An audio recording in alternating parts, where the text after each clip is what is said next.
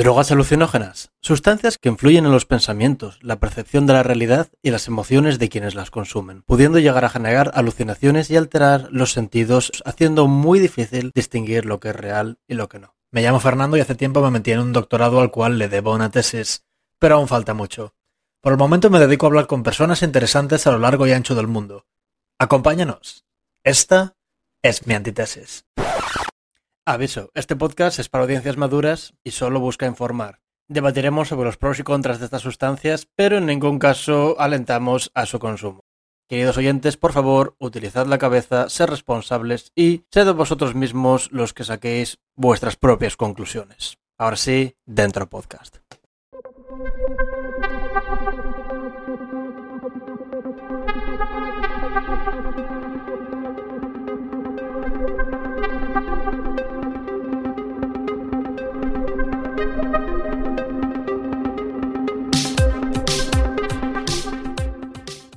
Bueno, bueno, empieza el show. Bienvenidos, bienvenidas al cuarto programa de Antitesis. Estoy feliz, hoy estoy muy, muy feliz, estoy contento. Llevo tiempo queriendo hablar con esta persona. Eh, llevamos tiempo intentando coordinarnos, pero la vida es complicada y, no es fácil. Pero bueno, por fin he conseguido traerlo. Eh, ha preferido ocultar su identidad porque vamos a hablar de un tema delicado, un tema que, como podéis ver en el título de este podcast, bueno, eh, es bastante controversial y, y, sin más, doy la bienvenida al señor Martin Johnson. Y sin más, doy la bienvenida al señor eh, Martin Johnson. Martin, ¿cómo estás? Bienvenido. Muy bien, Fer, encantado de estar aquí. Como, como ya has dicho, pues hemos tenido que coordinarnos porque una y otra vez de queremos hablar, queremos hablar y al final no pasaba. Pero bueno, muy contento de por fin tener la oportunidad de charlar contigo este ratito. Lo mismo digo, oye, pregunta, no tiene nada que ver con nada, pero ¿es la primera vez que haces algo así, un podcast o una tertulia que, que vaya después a publicarse? Sí, eh, pero de hecho, o sea, es la primera primerita, pero no es la última de esta semana. Eh, este sábado justo estoy invitado a, a, un directo de YouTube para otro tema. Así que no sé, mi primera incursión, a ver qué tal sale. Seguro que va a salir fantástico. Pero bueno, oye, para que, para que te conozca la gente en sus casas, eh, cuéntame un poquito, cuéntanos un poquito qué haces, a qué te dedicas, lo que tú quieras. Preséntate un poco. Vale, pues comencemos por el principio de los tiempos. No, tan atrás no me voy, pero eh, yo eh, soy de Ceuta, eh, hice la carrera en Granada, estudié traducción e interpretación. Me fui un añito a, a Alemania de Erasmus y luego me surgió la oportunidad de hacer un máster en Estados Unidos eh, de pedagogía en la costa este y pues de rebote eh, salió una oferta de trabajo para, para otra universidad muy cerca eh, y desde entonces estoy allí, llevo ya tres años como profe de, español. Y bueno, dentro de, de, estas idas y venidas de para un lado para otro y luego que tengo que confesar que me gusta bastante viajar y no paro, de hecho eh, pasado mañana me voy a Detroit y a la semana siguiente me voy a California, pues en esos viajes he conocido un montón de gente y siempre he tenido curiosidad por el tema del que vamos a hablar hoy. Y siempre que me he encontrado con alguien que, ha tratado estos asuntos, siempre le he hecho las típicas preguntas de ¿por qué? ¿Qué se siente? ¿Qué se ve? ¿Qué se experimenta? Mira que has hecho una liaison perfecta porque me estaba preguntando cómo pasamos de, de, hablar de tu vida, de lo que has estudiado, de un señor de bien, estudió un máster, a, hablar de drogas psicodélicas, porque sí, amigos, es el tema de hoy, como, como he dicho antes, lo podéis ver. Y, y la verdad es que yo también estoy bastante interesado eh, en este tema porque hay muchísima información. Si entras en Internet, es como la escena esta de Alicia en el País de las Maravillas que persigue al conejo blanco, down the rabbit hole, como dicen en inglés. Entonces puede llegar a ser abrumador la cantidad de información. ¿Cuál fue, eh, Martín, tu primera, por ejemplo, tu primer acercamiento a este mundillo, a estas cosas? ¿Dónde tuviste el primer contacto, ya sea pues probarlo o no, pero escuchar sobre ello? Eh, si no me equivoco, no recuerdo la primera vez, pero recuerdo que fue durante la adolescencia eh, por verlo en, en, televisión, en alguna serie o en alguna película. Creo, y no es broma, que hay un capítulo de Los Simpsons en el cual eh, Bart y Milhouse están tomando lo que en España se, ha doblado como Fesi Swiss y se pegan una sobredosis y tienen como un viaje, viaje alucinógeno. Hay otro, de hecho, también, ahora que estoy pensando en Los mm -hmm. Simpson, porque bueno, nosotros los hijos de los 90 millennials, eh, sobre todo en España, eh, tendemos a ver la vida basándonos en las primeras temporadas de Los Simpsons, las buenas. Sin duda. Sí. Que la repetimos hasta la sociedad en la televisión pública.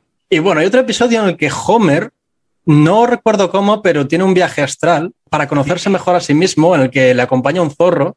Uh -huh.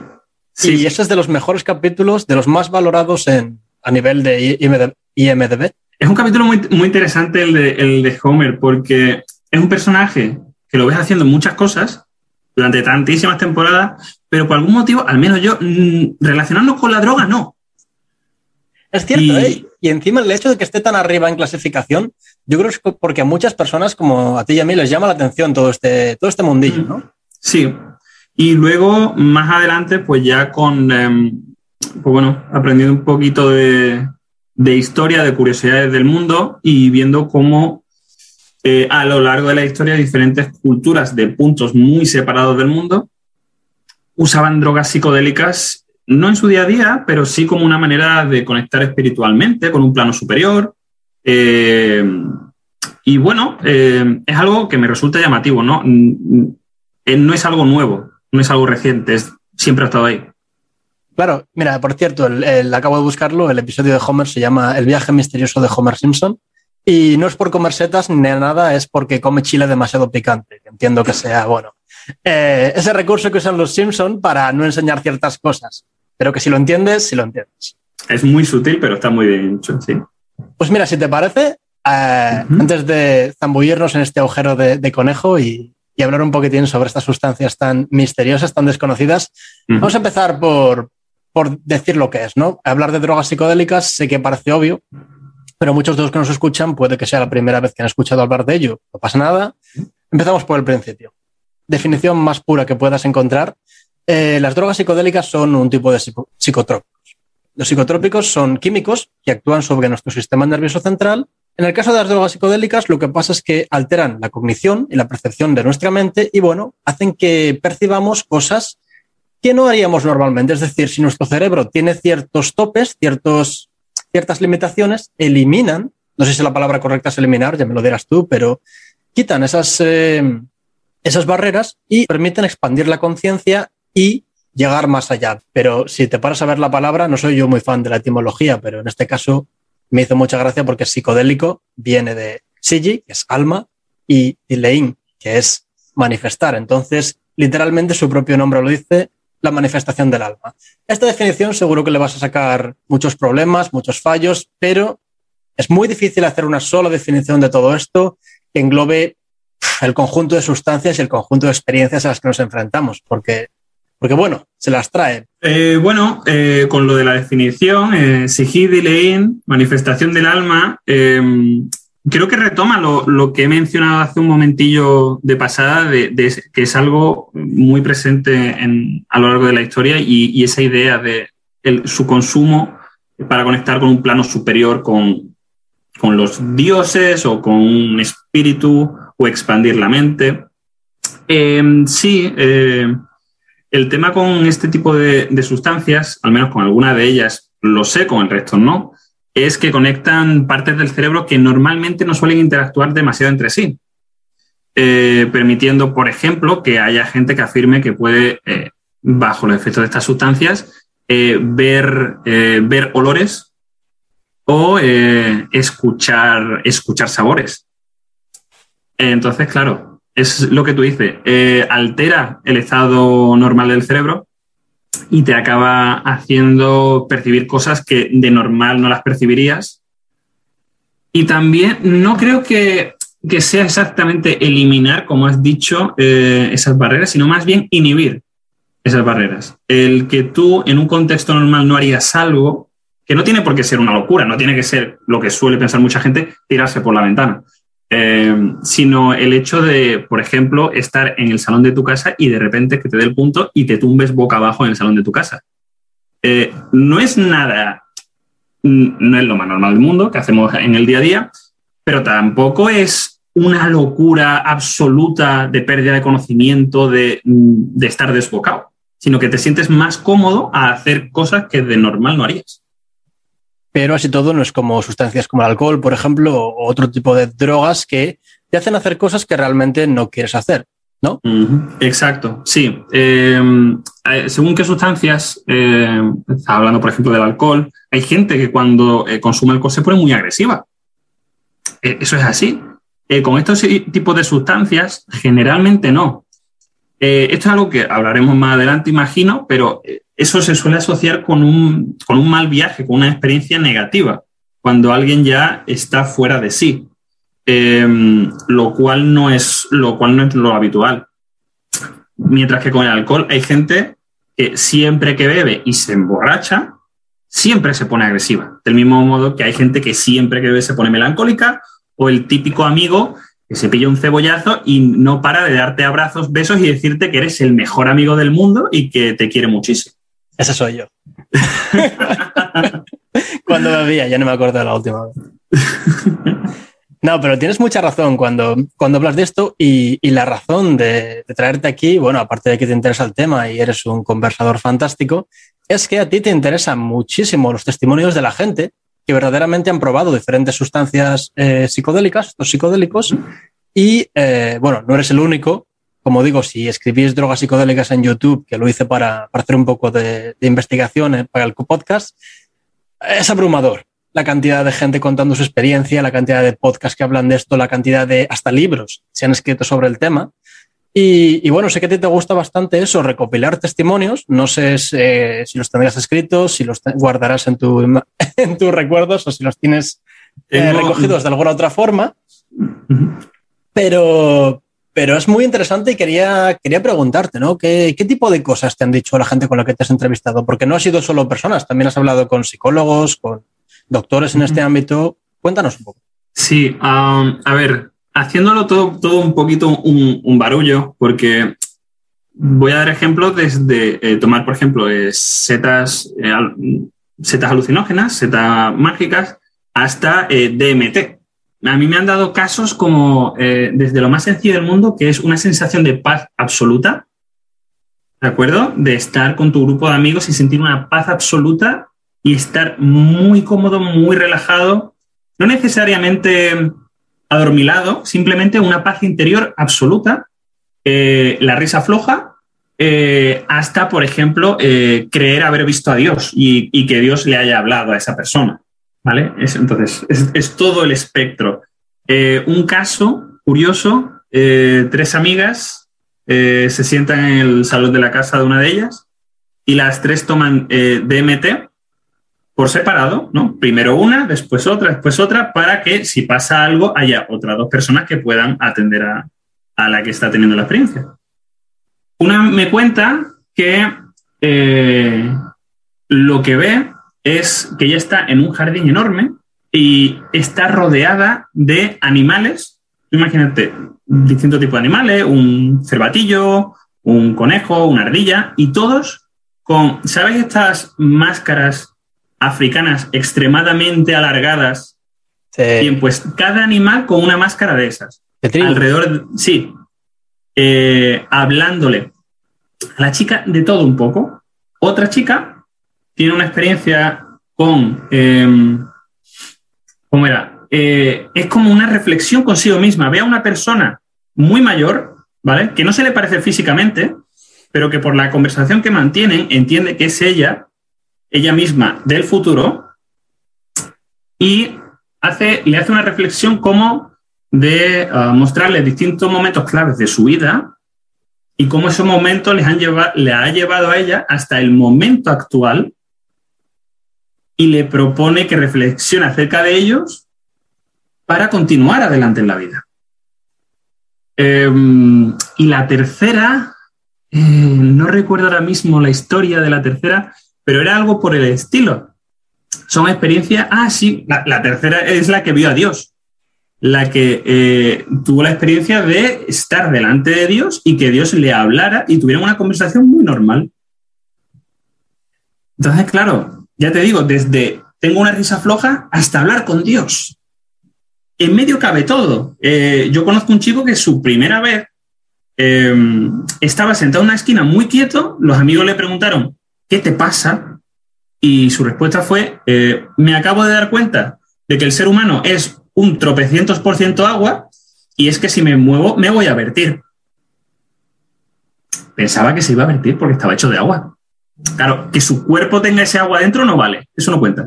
Pero mira, hablaremos un poco después de, los peligros, de las, eh, las, ventajas que puede tener esto, pero ¿no te parece algo un poco peligroso creer que es agua y, no sé, eso no te puede llevar a cierta ansiedad y la ansiedad en este estado he leído que es especialmente peligrosa, ¿no?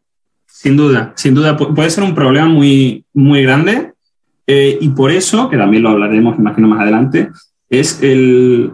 Lo primero de todo es informarse bien.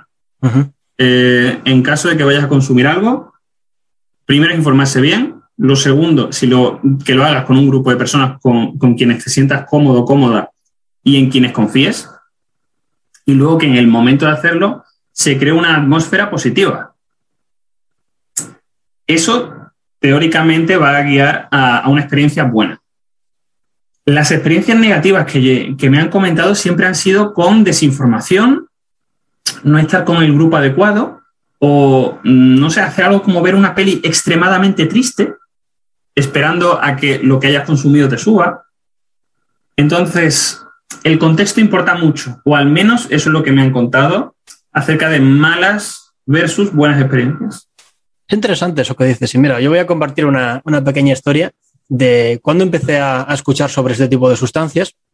No fue hace tantísimo, de hecho, hace dos, tres años, que bueno, tal vez lo escuches en la televisión o algo así, pero no, no lo piensas dos veces, ¿no? No, no lo investigas ni nada de eso. Eh, recuerdo porque, porque fuiste tú la primera persona que me habló de esto, de ahí que estés aquí, y estábamos, y no es broma esto, queridos oyentes, en una isla panameña, perdida de la mano de Dios, y, y, no fuiste tú concretamente, yo estaba contigo, tú me habías hablado un poco de ello, pero otra persona que estaba por ahí con nosotros eh, nos habló de, de, un texto, se acercó cuando vio que estábamos hablando de, de este tipo de, de, sustancias y habló de, un texto que a mí me voló la cabeza. Aldous Huxley, eh, la persona que escribió Un Mundo Feliz, obra la que, ya sabes, todo el mundo repite hasta la ciudad, lo importante que es, que si es eh, algo que todo el mundo debe leer. Estoy de acuerdo, pero el podcast de hoy no es sobre eso. Ya para otro día. Sí. Eh, ¿Tú recuerdas de lo que nos habló esa persona sobre el señor Huxley? No lo recuerdo, no lo recuerdo ahora mismo. Sé de qué persona me, me hablas, eh, que fue una persona que a mí me voló la cabeza la conversación que tuvimos, pero no recuerdo ahora mismo el texto exacto del que, que, mencionó. Yo te lo digo, o sea, lo digo porque, bueno, esto se llama antitesis y lo siento, pero estoy haciendo un doctorado, así que de formación profesional tiendo a citar textos. Pero bueno, Huxley lo que hacía, aparte de ser escritor y, filósofo, le encantaba hacer experimentos científicos, ¿vale? y eh, le encantaba experimentar con ciertas sustancias psicotrópicas en su sujeto de pruebas favorito, él mismo. Entonces el señor Huxley tiene un ensayo, un compendio de ensayos que se llama MOXA, ¿vale? No sé si lo pronuncio bien, M-O-K-S-H-A, eh, subtitulado Escritos sobre la psicodelia y experiencias visionarias de 1931 a 1963. O sea, este hombre pasó 30 años, on and off, eh, haciendo pequeños experimentos con estas sustancias y la persona que nos contó sobre esto en aquella playa panameña despertó un interés especial en, mí. Ah, entonces nos recomendó un ensayo que está dentro de Mosca, pero que es especialmente famoso, cualquiera lo conoce, que se llama Las Puertas de la Percepción. Más o menos en 1953 se toma como cuatro décimas de gramo, ni siquiera un gramo, de mescalina, que es un alucinógeno muy potente, lo disuelve en un vaso de agua y luego va contándote toda, toda su experiencia. Y estoy hablando de esto, ahora te daré la palabra, eh, Martín, pero estoy hablando de esto porque hay una cosa en ese ensayo que, me llamó mucho la atención y es que Huxley dice que lo más importante que sacó de eso es que se liberó del ego, se liberó de las ataduras del yo y fue capaz de, digamos, ver todo, todo lo que estaba pasando desde una perspectiva diferente. No desde yo veo esto, yo veo lo otro, sino salir y, como una persona que está viendo una película, entender todo lo que está pasando y su papel no directo en él.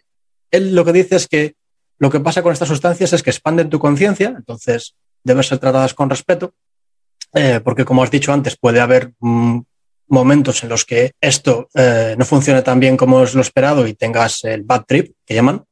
Que bueno, también hay distintas opiniones sobre el bad trip y, ya hablaremos. Pero Huxley y la mayor parte de científicos eh, concuerdan en esto, ¿no? Que tú echas un vistazo al código de la realidad, ¿sabes? Como que levantas un poco la cortina, ves lo que se compone, más o menos como Matrix. Y es un ejemplo, puede que, no lo veas de esa manera literal. Pero que descubres que todo está conectado. Es decir, tú eres parte de todo, todo es parte de ti, todo eso que parece, no sé, una frase sacada de, un póster de gatitos o del Rey León, parece ser cierto. Entonces eso me, impresionó bastante. ¿Tú has escuchado alguno de tus sujetos, alguno de tus entrevistados que te hable de esto? Eh, sí, sí. Em, es, muy, interesante porque eh, te hablan... Claro, hay gente que tiene la sensación al oír esto estamos hablando de una despersonalización. Eh, pero más bien lo que, lo que a mí me cuentan es más una especie de visión olímpica, ¿no? Una visión desde arriba del todo, ¿vale? Del mismo modo que eh, los dioses del Olimpo observan el mundo y juegan con él. Em, la gente tiene esa sensación de poder salir parcialmente de, uno mismo y entender todo, como tú has dicho, em, todo es uno y uno es todo. Y empiezan a filosofar realmente. Eh, siempre me dicen que suena mucho mejor cuando te lo están contando bajo los efectos que fuera de la conversación, pero es interesante. Eh, y mm, la mayoría de personas con las que has hablado después de su primera vez, haya sido hace poco o hace un año, etcétera, siempre me hablan de, eso, de que esa primera vez le, como que cambia algo dentro de ellos, no de manera negativa, no es que sea una un tipo de persona completamente diferente, pero sí en su manera de entender y ver el mundo eh, hay cosas que, varían y, y, bueno, nada más al respecto. Que eh, este texto de, bueno, este texto, esta obra de Huxley es algo que me recuerda mucho a una reflexión que me hizo un, chico hace poco, que fue, eh, es muy difícil explicarlo sin haberlo probado, analizarlo científicamente y ya está. No es lo mismo que eh, experimentarlo. Y también es muy difícil explicárselo bien a alguien que no lo ha probado nunca.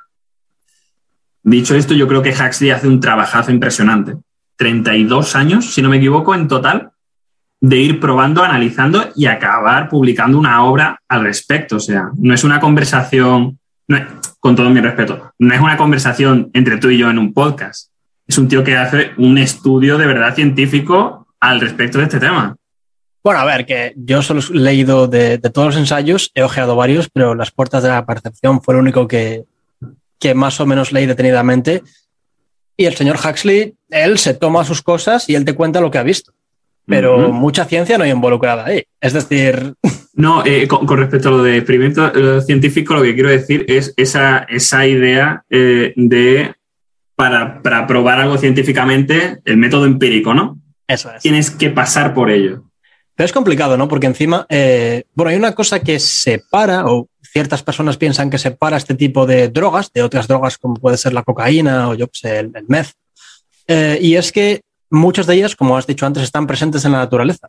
Es decir, no las crea el ser humano en un laboratorio. Puede ser, pero la mayor parte de ellas simplemente pues, es un hongo, una planta, como la ayahuasca, y, y llevan usándose durante milenios por distintas culturas que lo usaban para comunicarse con los espíritus. Eh, esto no es Hoffman eh, descubriendo el LSD, ¿vale? En un laboratorio porque está intentando hacer otra cosa y acaba saliendo eso. Estos son sustancias eh, presentes en la naturaleza, las cuales están, pues eso, en plantas, en hongos y demás, y es un método de supervivencia, no es otra cosa. Y el LSD también es alucinógeno, pero no sabías historia de Hoffman. ¿Cómo, cómo va eso? Sí, Hoffman es un, es un científico que de hecho creo que acabó eh, siendo miembro del comité eh, de los premios Nobel. Y este es un señor, no recuerdo qué estaba investigando exactamente, pero acaba creando el, LSD y, dato muy interesante de este señor, este señor eh, tomaba LSD a diario, en dosis pequeñas, y este señor murió con más de 100 años. ¿En serio? Sí, tomando LSD cada día Claro, luego tiene gente que, eh, por ejemplo, eh, Jimi Hendrix, un guitarrista brutal para el que no lo conozca, eh, se decía que él tomaba LSD en cada concierto, murió creo que con menos de 27. Sí, que puede pasar que al final puede que no tenga nada que ver, ¿no? Exacto, pero bueno, un poquito más adelante te voy a hablar de, una, de, una, de una investigación que está haciendo el Imperial College de Londres. Si quieres, dale ahora. Vale, pues yo sabía eh, antes de charlar contigo, que se están llevando a cabo eh, experimentos científicos eh, en Estados Unidos acerca de si, en este caso, el consumo de setas alucinógenas puede tener algún efecto positivo en la salud. En pequeñas dosis, obviamente, no pegarte un viaje cada tres días. Controladas, claro. Exacto. Y me he enterado que en el Imperial College de Londres, que para el que no sepa es una institución muy reputada en Reino Unido y en el mundo entero, eh, daban una, dos dosis semanales al grupo de pacientes, que son como unas 20 personas, le daban dos dosis semanales de un total de 20, entre 25 y 30 gramos. Y observaron, esto lo tengo, eh, de setas, y esto lo tengo aquí anotado, lo leo literal, observaron una reducción de la presión sanguínea en la corteza cerebral temporal y aún más importante, en la amígdala. Los científicos descubrieron que existía una importante relación entre dicha reducción de la presión sanguínea en la región y un descenso de los síntomas de la depresión.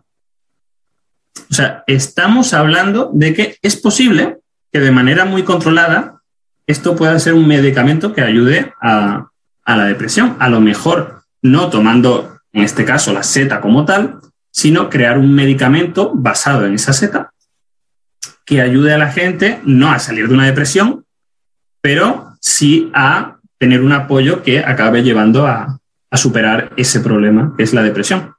Sí, que hay personas que tienen tantos problemas a nivel pues, mental, por ejemplo, que los beneficios o los potenciales beneficios de la trata con, setas de estas eh, eclipsan a, lo que podría ser, pues yo que sé, eh, problemas que puedan derivarse.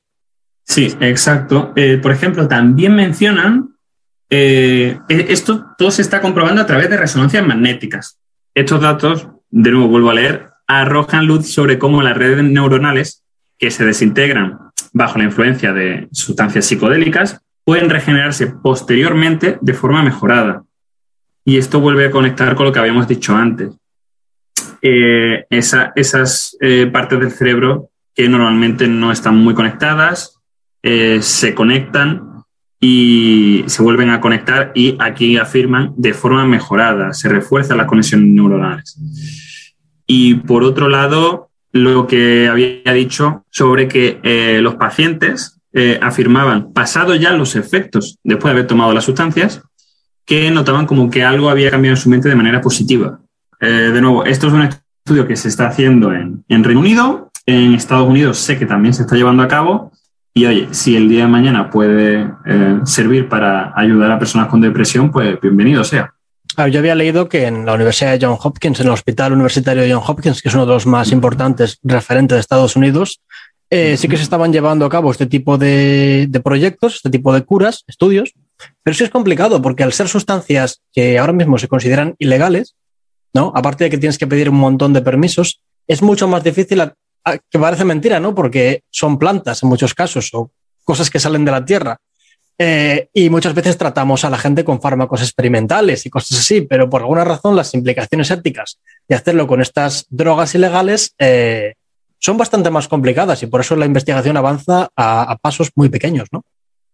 Sí, bueno, es ironías de la vida, temas tabú, ética y demás. El, sistema médico, el sistema sanitario eh, occidental se basa en, en las plantas los principios médicos a día de hoy parten de, la idea de, las plantas y luego ya se empiezan a hacer eh, medicamentos sintéticos. Pero claro, ya entra, eh, bueno, eh, el, tabú o la ética o los principios de cada uno y el cómo se considera algo bueno o malo moralmente. Claro, es que luego está la legalidad de todo esto, porque es bastante, bastante curioso el tema, bastante, el debate es bastante acalorado, porque mucha gente opina eso. Son plantas, eh, no te hacen nada malo per se. O sea, tú puedes tomarlas en un estado mental, como hablabas, malo y puedes tener un mal viaje, pero hay gente que argumenta que esto un mal viaje realmente te puede aportar mucho, mucho insight, mucho conocimiento sobre ti mismo que después aplicar para ser más feliz, si sobrevives. Si sobrevives, exacto. Eh, porque No, no digo que se supone que todo esto tienes que hacerlo con personas que sepan, eh, no hay que hacerlo a lo loco, pero me pregunto, no lo sé, si se legalicen estas sustancias, no habrá mucha desinformación, la gente las tomará y podrás ponerse a muchos riesgos, que también si tienes un cuchillo en casa te puedes cortar si no sabes usarlo, ¿no? Yo es lo que pienso, pero entiendo ambas partes, ¿no? A ver, esto es eh, lo de siempre. Eh, hay, que, hay una parte muy importante a tener en cuenta que es la educación cívica. Educación social, la información que se le da a la gente, eh, no por el hecho de legalizar algo va a suponer, o deslegalizar algo, va a suponer un drama. No, no necesariamente todo el mundo se va a volver loco y se va a empezar a matar, a matar los unos al otro que, suele ser un discurso muy, muy vacío al respecto de, esto. Luego hay otros argumentos que sí son más interesantes, más profundos, pero en general hay argumentos que son muy simplistas. Eh, te pongo un ejemplo. En, los Países Bajos, eh, las setas alucinógenas son legales, eh, la marihuana es legal, y hasta donde yo sé, los Países Bajos no es un país que esté en una guerra civil o que reine el caos y, se vaya a desintegrar de un momento a otro. De hecho, no está nada mal, ¿no? Que yo sepa. A nivel europeo están bastante bien. Sí, sí, de hecho, y es uno de estos países con una eh, alta calidad de vida, una buena renta per cápita, etcétera, etcétera. O sea. Em, y lo gracioso es que hay gente de media Europa yendo allí a consumir este tipo de sustancias. ¿Y no te parece que puede llegar a ser? Eh. sé que dices que no ha pasado nada y yo tampoco me suena escuchar en noticias de personas ensetadas, causan el caos. No, pero ¿no es un poco peligroso que esas setas estén disponibles en cualquier tienda para cualquier persona en un lugar extranjero? ¿No, ¿no ves que puede ser peligroso eso? No lo sé, ¿eh? lo pienso. ¿o no? Sí puede ser peligroso, pero eh, lo que a mí me dicen cuando, um, en el caso de la gente que ha consumido en Países Bajos, Em, siempre me dice lo mismo, que eso son tiendas especializadas, en el sentido de, no es que te vayas al súper y tengas ahí la lejía, el pan bimbo, la Nutella y las setas, o los porros. La mejor limpieza de tu vida. Hombre, te queda nuevo. Sino que, son tiendas aparte, donde te venden esta serie de productos, donde hay una persona allí que eh, te informa de eh, cómo, cuándo, etcétera, eh, y que además, por lo que se ve, te dan como un folletito no sé si te lo da esa persona o si viene dentro de, no sé cómo te lo vende, si una caja, una bolsita o algo, pero con, unas, unas instrucciones o con una guía básica. Claro, ¿qué pasa? Pues que tú puedes ser un descerebrado, en el mundo hay muchos, y eh, decir, sí, bueno, la listita me la paso por el arco del triunfo y de golpe y por razón me meto esto y que sea lo que Dios quiera. Niño, no hagáis estas cosas. Eh, selección natural, un poco, ¿no? Sé que suena muy feo, pero selección natural. sí, pero bueno, yo tengo la sensación de que puede ser algo como cuando algo es muy tabú, se crea un gran deseo, puede crear un gran deseo por eso. Y ese gran deseo puede llevar a hacer una tontería. Eh, por ejemplo, imagínate, si eh, en un país X el, alcohol, que en el caso de España, que somos de allí, es legal a partir de cierta edad, etcétera. Si en un país el alcohol no es legal, yo no te digo que toda la población va a estar obsesionada con beber, pero sí va a haber un porcentaje de la población que va a tener ese interés, ese deseo, y que puede que la primera vez que tenga acceso al alcohol eh, se pase tres pueblos. Bueno, mira, tú que eh, también estabas en Estados Unidos, es un perfecto ejemplo. Los chavales en Estados Unidos no pueden beber hasta los 21, que es una edad tardía. Para nosotros que a los 18, 16 ya te vendían alguna copita en el bar del pueblo. 18 mm, eh, casi siempre, pero la gente en Estados Unidos, los chavales a los 21, se desatan porque van a la universidad por primera vez, es decir, salen de casa por primera vez, pueden legalmente comprar alcohol, que bueno, ellos se arreglan para conseguirlo sí o sí, pero en este caso mm. pueden salir y tomarlo y hay cosas completamente descontroladas y noticias terribles, pero es por eso, porque como no podían hacerlo hasta ahora, pues ahora sin supervisión eh, se vuelven locos. Y es un fenómeno muy curioso.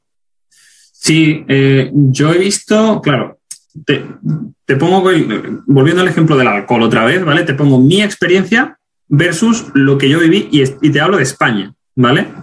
Eh, yo empecé a probar alcohol antes porque mis padres, pues si iba con ellos algún día de, cena o a comer con la familia, me, a lo mejor, pues en la sobremesa, que es un invento español maravilloso, eh, pues me daban a probar lo que ellos estaban bebiendo, me decían, tal, no sé qué, mira esto, lo otro. Y no es que me pillaron cebollazo, pero era saborear, probar y ver lo que era. Yo cuando me voy con 18 a la universidad, para mí el alcohol no era, wow, qué locura, voy a hartarme, sino que era algo con lo que ya tenía una familiaridad que no era algo súper prohibido y secreto. Eh, y en mi época universitaria, lo de emborracharme, pues, o sea, emborracharme hasta el punto de perder el conocimiento, no. Frente a chicos que, em, que sus padres no le dejaban beber y, pues, en su caso, como vivía en un pueblo muy chico, no podían comprar alcohol en ningún lado porque los padres se iban a enterar y que en la primera semana de universidad eh, acaban con coma etílico o acaban vomitando eh, cada noche 5 de la mañana de vuelta de fiesta durante 10 días. Lo cual no quita que seguramente tú en tu momento, en algún momento, estuvieses borracho como un lemming y experimentases lo mismo, pero ya no era todos los días pa, pa, pa, pa, pa, pa, pa, pa. Claro, obviamente. Por, por, eso digo que yo, obviamente que yo, yo me he pillado mis mi buenas cogorzas, pero eh, no, no era esa, ese deseo de tengo que probarlo y tengo que hartarme porque ahora sí puedo.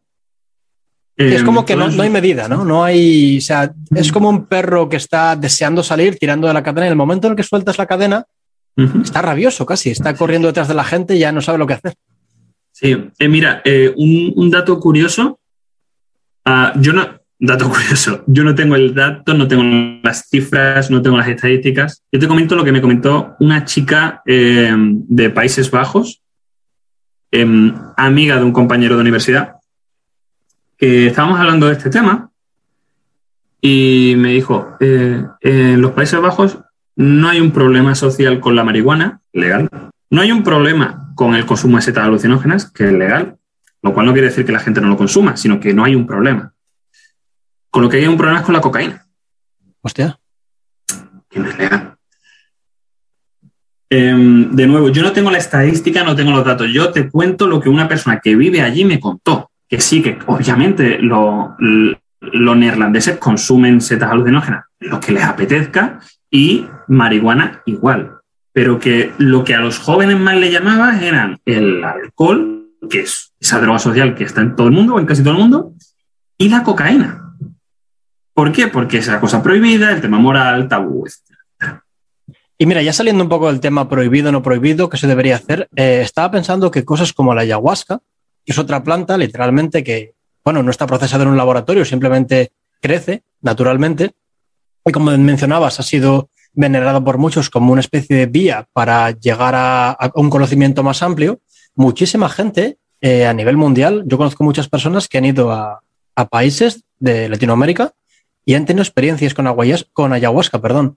Y, y lo que todos coinciden, ¿vale? Me sorprendió porque todos coincidían, nadie la toma porque sí, ellos solos sino que sueles contratar a un chamán, una persona que más o menos entiende lo que tú decías antes, una especie de, de guía, un Gandalf, uh, una especie de guía que lo que hace es decirte, vale, pues vas a comer esto, vas a tener que vomitar esto, va a pasarte esto. Y quieras que no, como sabes que los pasos a seguir están preestablecidos, si pasas por ellos solo sin saber lo que te está pasando, pues evidentemente tu subconsciente diría, esto es malo, y influiría muy negativamente en tu viaje arruinando cualquier posibilidad de aprender. Que de nuevo hay gente que dice que aprendes de los malos viajes. Yo discrepo un poco, no lo sé. Creo que me asustaría mucho personalmente. No, no lo he experimentado, pero quién sabe.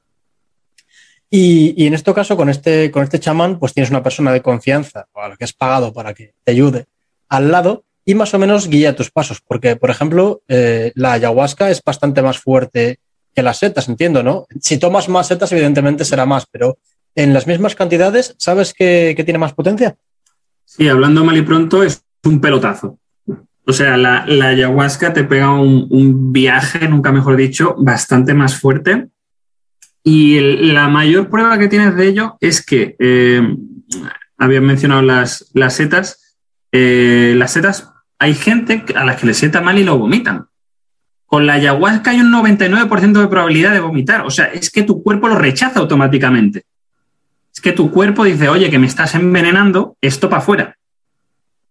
Entonces sí, es mucho más potente eh, que las setas, pero obviamente, pues imagino que si te pegas una dosis enorme de setas, algo literalmente insano, algo que te pueda llevar a urgencias, pues sí, será más o menos igual de potente, pero la ayahuasca sí. Y eso sí, tienes el, lo del, lo del chamán también lo, lo he escuchado, que te guía, que te orienta y que al fin y al cabo para este tipo de cosas es lo mejor el, el, sentir esa seguridad de que hay alguien al lado tuya, al lado de ti, que eh, te, va, te va a guiar durante el proceso, que te va a acompañar y que si algo sale mal va a estar ahí para ti. Pero mira que, yo no, no, sería capaz de confiar en una persona, aunque sea un chamán y estuviese 100% convencido de sus capacidades, de que sabe de lo que está hablando. Si lo acabo de conocer o lo acabo de pagar, yo no me saldría, tío. Entiendo que depende de la persona, claro, pero uff. No sé. No, yo, yo igual, yo. Eh, vamos a ver, eh, si yo sé, ya de entrada, pero lo vuelvo a decir, si a mí me dice, mira, es que vas a estar, pues yo qué sé, 3, 4, 5 horas echando la pota eh, a cada rato. Pues mira, no me llama la atención. No, es que el que te va a guiar es este señor que lo acabas de conocer. Me echa más para atrás también. Por otro lado, está el hecho de que este señor probablemente viva de eso y su mayor interés es que tu experiencia sea positiva. Entonces, siendo, siendo un poquito egoístas, a esta persona le interesa que tú disfrutes de la experiencia, que te lo pases bien y que todo salga acorde al plan. Em, pero según tengo entendido, según tengo entendido, la ayahuasca no es tanto para pasarlo bien como pueden ser las setas o el LSD, que la verdad es que no sé casi nada de LSD. Si, si tú sabes un poco más que yo, ahora hablaremos de ello, pero estaba mirando más lo natural, por así decirlo. Eh, porque el SD es procesado, ¿no? Es químico. Sí, es químico. todo es químico, pero me refiero que no crece en la naturaleza, no hay una planta de, tabletitas de LSD. Sí. Eh, pero la ayahuasca, el tema es que la gente no creo que lo haga para pasárselo bien, o al menos por lo general, sino porque están buscando una experiencia que cambie su vida o que les proporcione cierto conocimiento o ciertas respuestas. Y pasando por todo eso, eh, hay hombres de negocios, muchísimos, o gente como tú y como yo que, que va para allá específicamente a eso, a tomar eh, ayahuasca, como un trabalenguas, y, y he visto testimonios en, YouTube, y ya os una lista de reproducción a los que estés escuchando esto cuando, cuando tenga tiempo y ganas de sacar un canal de antitesis y subir los podcasts a YouTube, puede que pase. Y, y eso, la gente va a tener una experiencia vital más que a usarlo como una droga recreativa, ¿no? Sí, es un tipo, es una de esas sustancias como la, la mescalina, creo que también. El, principal enfoque es, esa experiencia trascendental. Eh, imagino que será porque tiene una eh, mayor concentración de según qué químicos que te hagan trascender tanto, que te hagan ver aquello u otro. También es una experiencia que dura bastantes horas. Y obviamente, pues también imagino que estará el componente del chamán y, y esa espiritualidad que eh, probablemente ese chamán crea en esa espiritualidad, eso ya es un tema aparte, y que te la transmita. Entiendo que, claro, al ser algo mucho más potente eh, y tener una persona que te, que te informa, que te guía desde una mentalidad, eh, desde un plano superior, sí, entiendo lo de tener una experiencia trascendental, algo que te cambie la vida, algo que te haga ver las cosas de una manera muy diferente, más allá del eh, voy a tomarme esto con mis amigos para echar una buena tarde. Y eso a veces pasa con las setas, ¿no? Yo sé de personas que van a Ámsterdam, se toman unas setitas y dicen, ah, por diversión, pero, pero no sé, creo que en este caso la ayahuasca es más seria, por así decirlo, ¿no? Sí, sí, sí, sí, pero eh, probablemente sea por eso, por, por, ser algo mucho más, mucho más potente. Eh, y también porque, bueno, con, con, el caso, en el caso de las setas, volviendo al principio de toda la conversación, eh, su presencia en, culturas antiguas y demás, en todas ellas había un componente eh, espiritual. Em, por ejemplo, el, caso más, más estereotipado a día de hoy con, la televisión, eh, los vikingos berserker que las consumían para obtener poderes de los dioses, convertirse en animales y liarse a palos como malas bestias. Eh, ellos de verdad creían que estaban teniendo una experiencia espiritual, un plano superior, un sentir que estaban recibiendo la bendición de los dioses y podían ahí liarse a palos sin problema y eh, salir victoriosos porque los dioses estaban de su lado. Claro, porque ellos eran conscientes de, como tú mencionabas antes, no es como el alcohol que te levantas por la mañana y dices, si te coges un pelotazo de la leche, que puedes tener lagunas, pero con estas sustancias se supone que no. Y de hecho hay una cosa que me comentabas antes muy interesante, a micro cerrado, que es que la percepción del tiempo se altera completamente. O sea, hay varios estudios que tienden el tiempo como algo mucho más complejo que simplemente ver segundo tras segundo. Y, y, tú hablabas de eso, ¿no? De gente que has entrevistado que te diga, yo pasé semanas, semanas hasta meses viviendo pensaba que estaba experimentando eso, aunque parte de mí sabía dónde estaba, estaba en el sofá de una casa o X, y parecía real. O sea, era como tiempo, tiempo relativo. Sí, es como que eh, tantas cosas están pasando en tu cerebro que no eres capaz de asimilar o de aceptar eh, que todo haya podido pasar en un periodo tan reducido. Por ejemplo, eh, un caso que me, que me, contaron dos chicos. Claro, le pregunté a ambos compañeros de piso, un día toman setas alucinógenas juntos y um, los dos están en el salón de casa y uno de ellos decide irse a su cuarto. le informa al otro, ¿no? Esto siempre me dicen que es muy importante, el estar atento al, resto, que todo el mundo esté bien, que todo el mundo esté en el mismo ambiente. Y le dice, oye, voy un momento a, a mi cuarto. El compañero le dice que vale, se va, está un rato en el cuarto. Cuando vuelve al salón tiene la sensación de que han pasado horas y horas y el compañero de piso al verle entrar al salón le dice, ¿ya vuelves?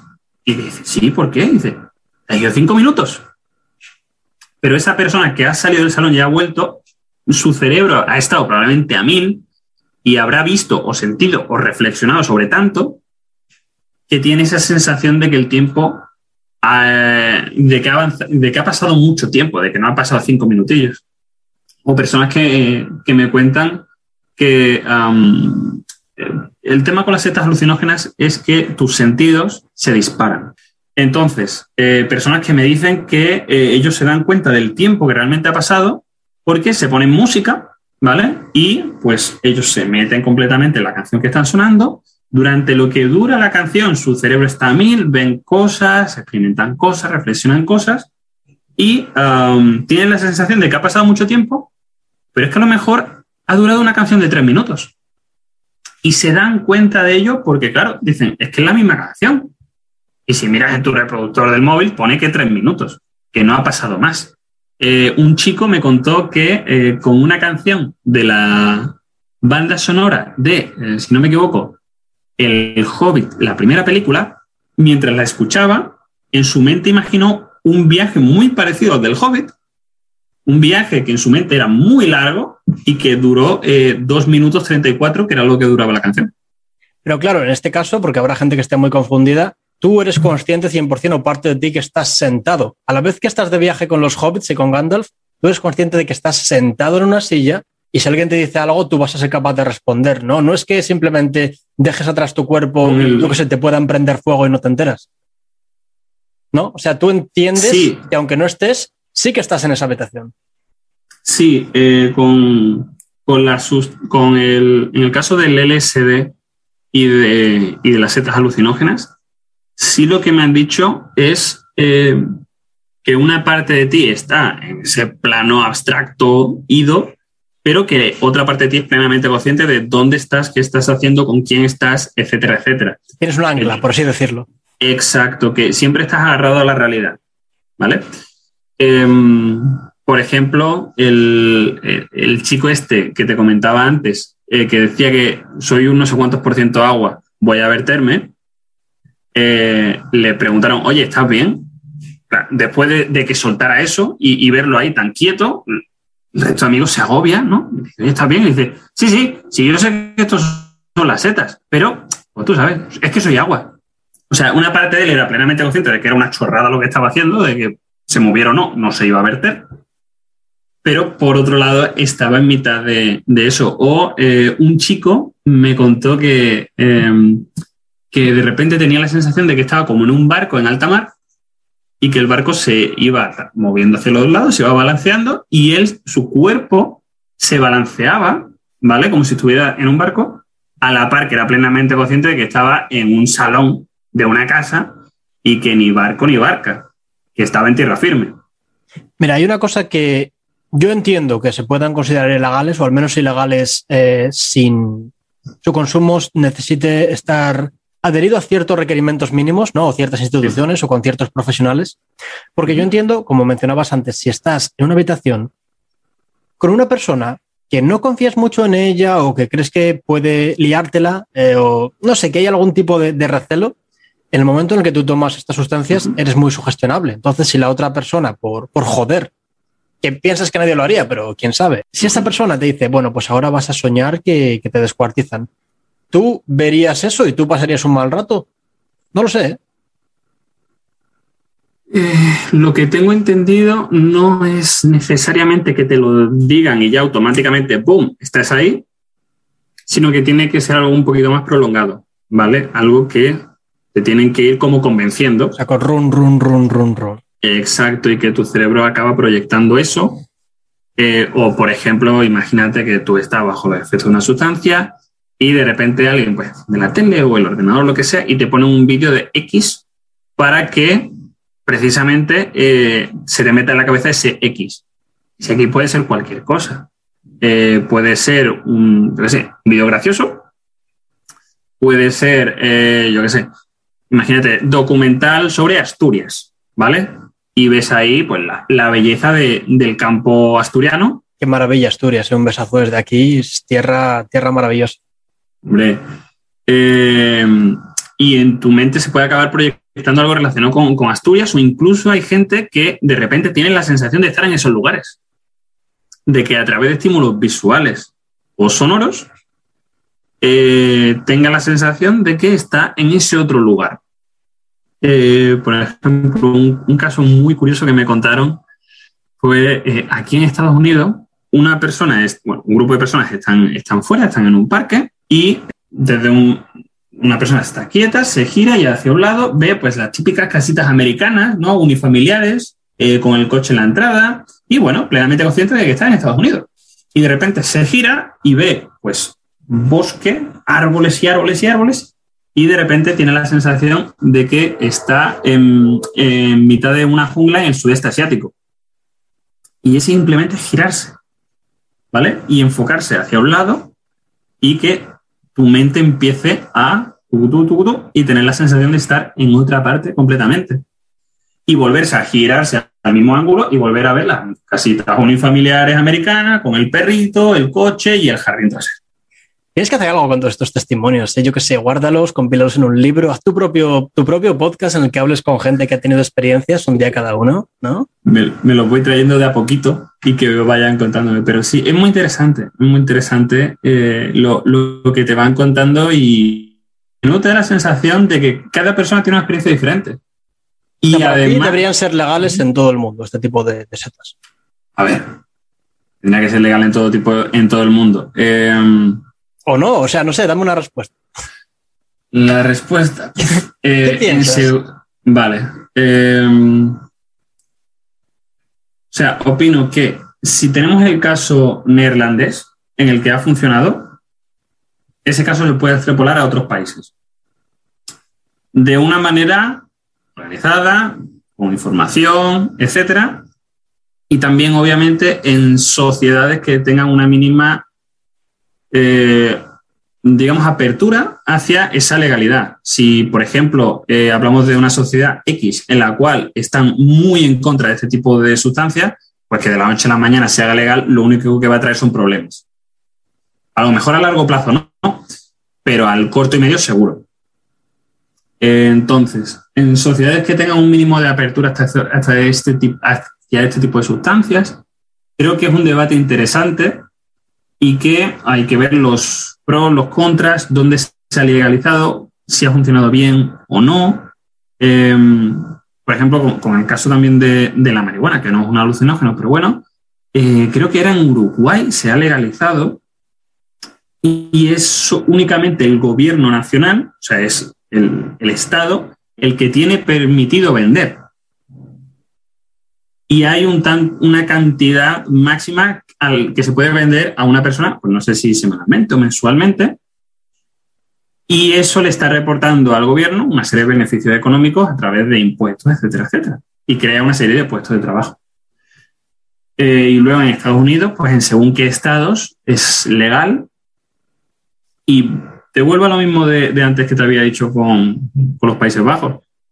Eh, en, los estados de Estados Unidos donde eh, la marihuana es legal o las setas alucinógenas, por ejemplo, se han eh, descriminalizado, pues no reina el caos y la destrucción.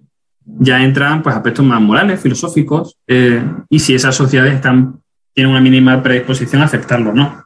Si están dispuestas a aceptarlo, oye, bienvenido sea, con cuidado, con control y con información siempre.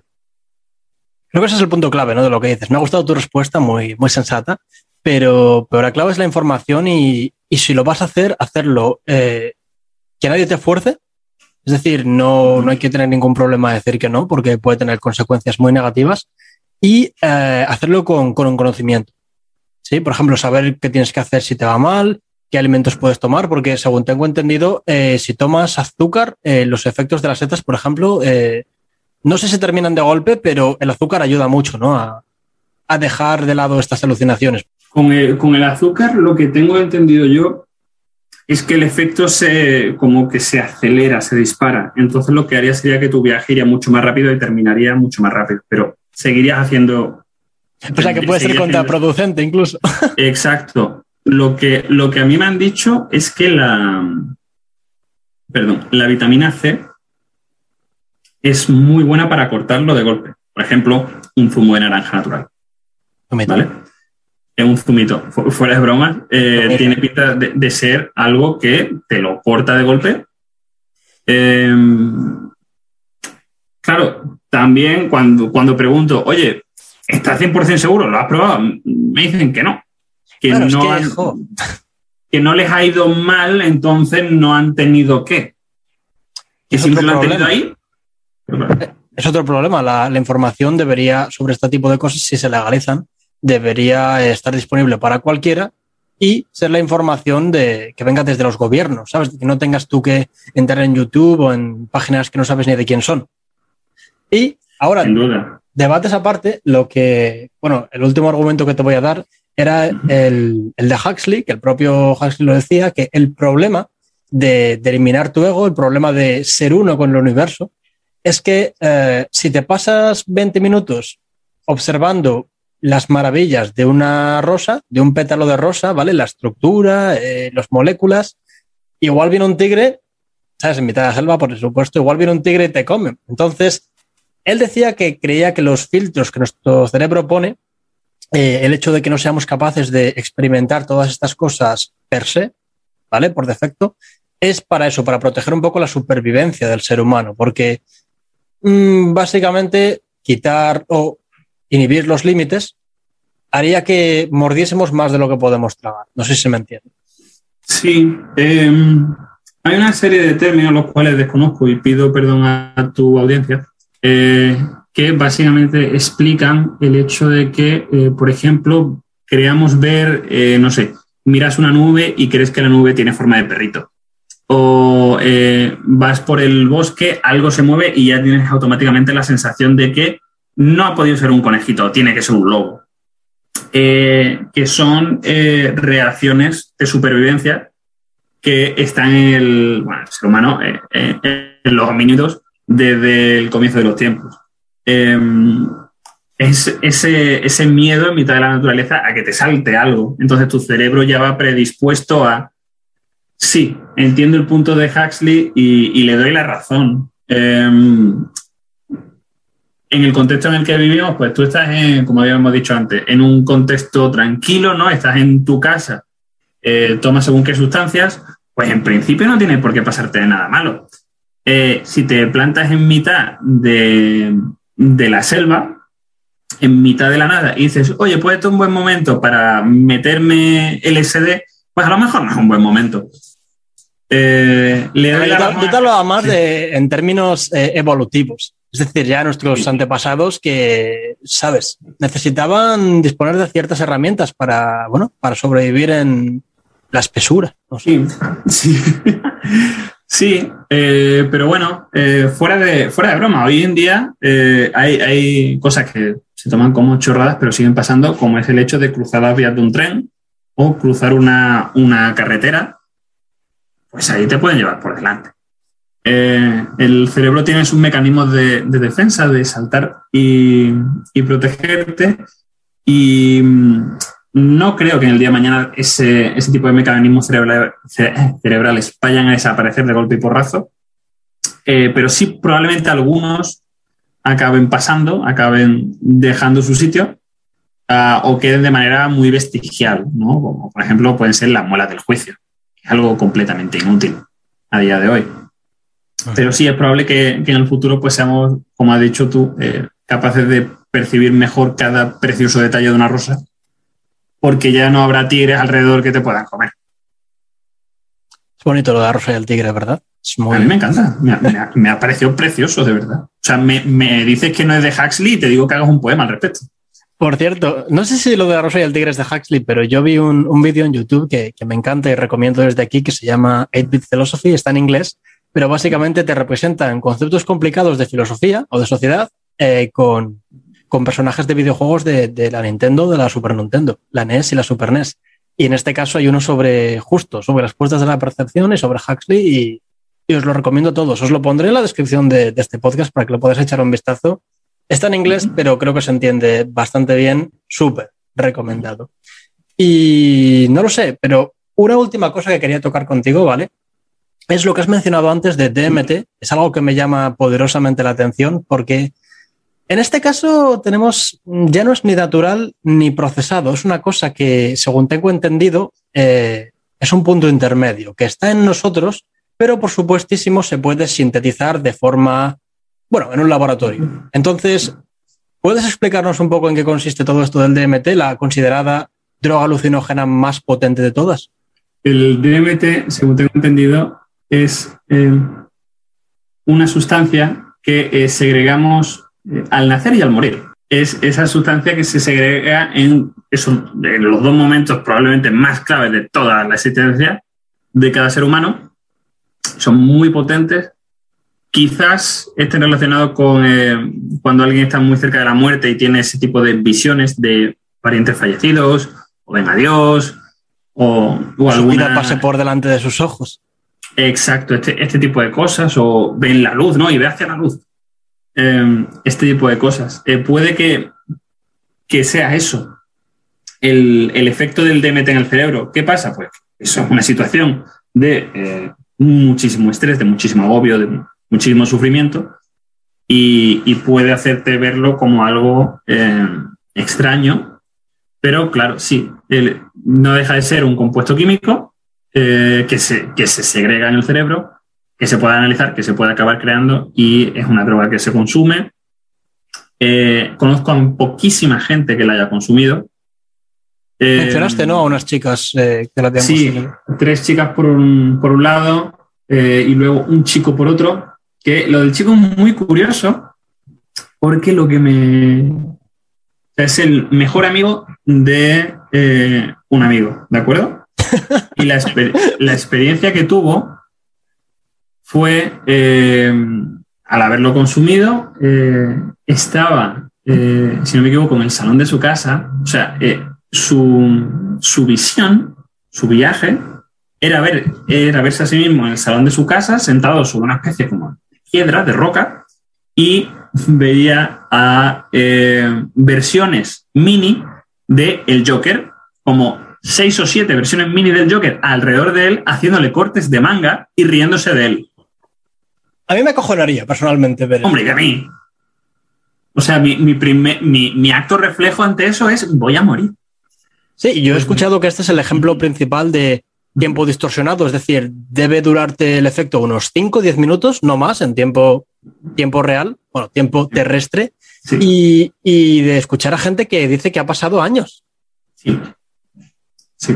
Pero eh, a la vez sabes dónde estás, entonces no tienes ese miedo, ¿no? Sí, de hecho, el, caso que te comenté antes ah, sobre, sobre la, chica que, ve una versión anciana de sí misma, esa persona me dijo que había tenido la sensación de haber estado hablando horas y horas con, con ese yo anciano y que en realidad habían pasado 20 minutos con el caso del chico este que, ve a los mini jokers, le estaban haciendo cortes de manga y él lo que, lo que reflexiona o lo que cuando está viendo esto es, esto no tiene por qué importarme. O sea, no, no tiene por qué molestarme que estén estos aquí haciéndome cortes de manga. No tiene, o sea, ¿por qué me iba a importar? ¿Vale? Y en ese momento en el que el chico piensa esto, los jokers paran de hacer cortes de manga, les cambia la expresión algo mucho más agradable y le empiezan a hacer señas como eh, por fin lo has entendido. Y, eso puedes extrapolarlo a la vida, ¿no? Este que las cosas te afectan tanto como tú dejes que te afectan. Exacto, exacto. Luego este chico, eh, por lo que me comentó este amigo en común, eh, pues cambiaron cosas en su manera de, ser y en su manera de, enfocar la, vida, de nuevo, no como algo, un cambio radical, pero sí un, cambio eh, a mejor. Sí, porque de nuevo, tú recuerdas estas cosas, ¿no? O sea, la gente que te contaba, te, entiendo que te ha podido contar todo lo que te ha contado porque lo recordaban vívidamente. Sí, normalmente me dicen que, mm, que eh, cuando, tienen, cuando han tenido una, sesión medianamente potente, que no ha sido una dosis baja de la sustancia que sea, eh, han pasado tantas cosas que no pueden recordarlo todo porque es mucha información. ¿De acuerdo? Eh, es demasiada información que tu cerebro no es capaz de recordarlo todo, pero sí se recuerda la mayoría del viaje o los momentos más claves para ti. y sí, y no, no, eh, como has dicho tú antes, no son las lagunas del alcohol, que literalmente no recuerda absolutamente nada. O también he visto cómo eh, dos personas que han estado juntas eh, consumiendo esta sustancia, una le recordaba a la otra algo que había hecho y automáticamente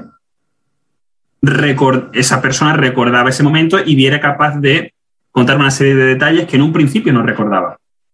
Esto con el alcohol no pasa con el alcohol tú tienes una laguna de, dos horas de esa noche y a ti tu amigo te cuenta, hiciste esto, esto y esto, y para ti es información completamente nueva. Mira, como decía antes, hay mil vídeos informativos, pero el DMT concretamente eh, se le ha llamado la molécula, la molécula de Dios. Creo que el término científico es dimetiltriptamina, parece un trabalenguas. Pero lo gracioso del nombre es que la molécula de Dios, molécula es un término puramente científico, y después Dios, pues es algo muy espiritual. Entonces, es eso, es ese compuesto que, creo que se genera en una parte del cerebro llamada la glándula pineal, que no suele hacer nada salvo eso, y que está presente en todos los organismos, eh, en la naturaleza, pero como ha sido estudiada y sintetizada en laboratorios, pues une perfectamente estas dos experiencias. hay un documental de una hora, una hora y pico, se han sacado libros, se ha sacado de todo, que se llama así, DMT, eh, The God Particle, está en inglés, la molécula de Dios, pero lo han traducido, lo han doblado, así que está disponible. Si queréis saber más de esto, ya sabéis dónde ir. De nuevo, dejaré algo de, información en la descripción. Y yo creo que en este caso, al menos es eh, las conclusiones a las que parece que estamos llegando. Lo más importante es el criterio personal de cada uno, ¿no? ¿Dirías que eso es lo que más influye? O sea, en hacer esto, tomarlo, dejar de tomarlo. Más que el hecho de que sea ilegal o no sería eh, que cada uno valore los pros, los contras y decida si, está preparado y si quiere tener la experiencia.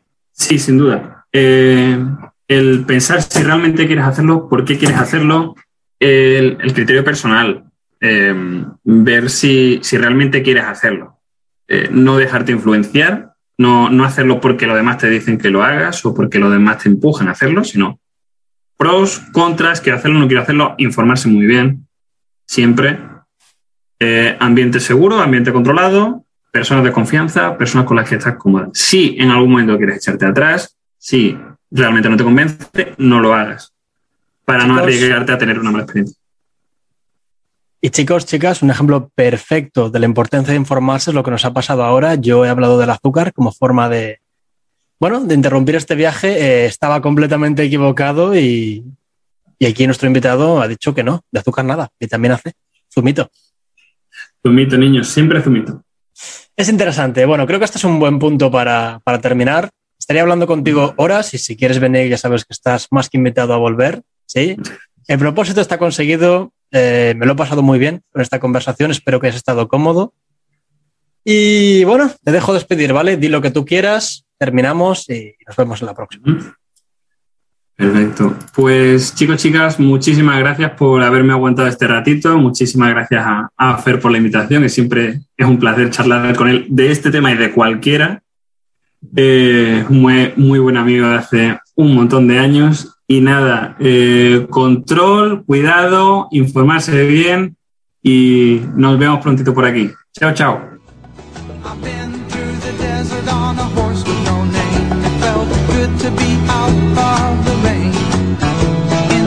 desert.